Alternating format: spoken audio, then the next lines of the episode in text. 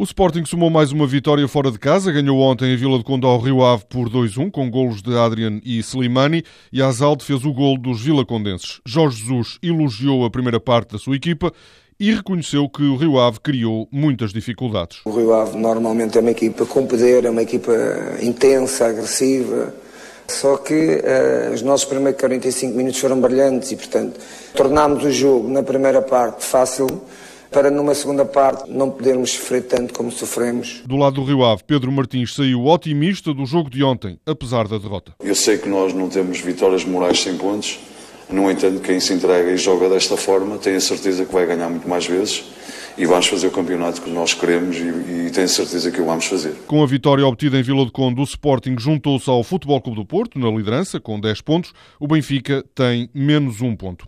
Nos outros jogos de ontem, o Vitória de Guimarães ganhou 1-0 ao Tondela e somou a primeira vitória na Liga. O Marítimo goleou o Vitória de Setúbal por 5-2.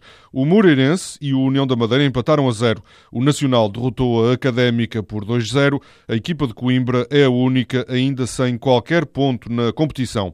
O Boa Vista e o Passos de Ferreira jogam hoje a partir das 8 da noite. Esta semana regressa a Liga dos Campeões. O Benfica joga já amanhã na luz com o Astana.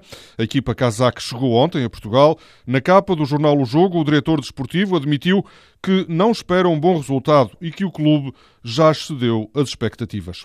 Fábio Coentrão regressou ontem aos relevados. O defesa estreou-se com a camisola do Mónaco, entrou aos 57 minutos e ajudou a sua equipa a ganhar ao Ajácio por 1-0. Quando Coentrão entrou, o Mónaco passou a ter quatro portugueses em campo.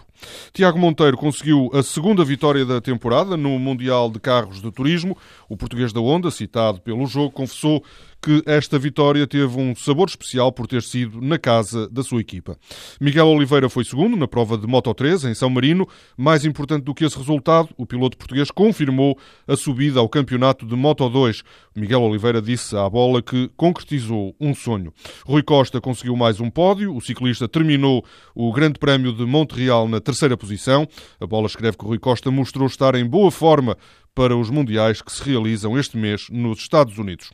O jogo terminou de madrugada, por isso o resultado não está ainda nos jornais de hoje. Novak Djokovic, número 1 mundial, ganhou o Open dos Estados Unidos. Na final, bateu Roger Federer em 4 sets. A final masculina começou com um atraso de 3 horas devido à chuva em Nova York.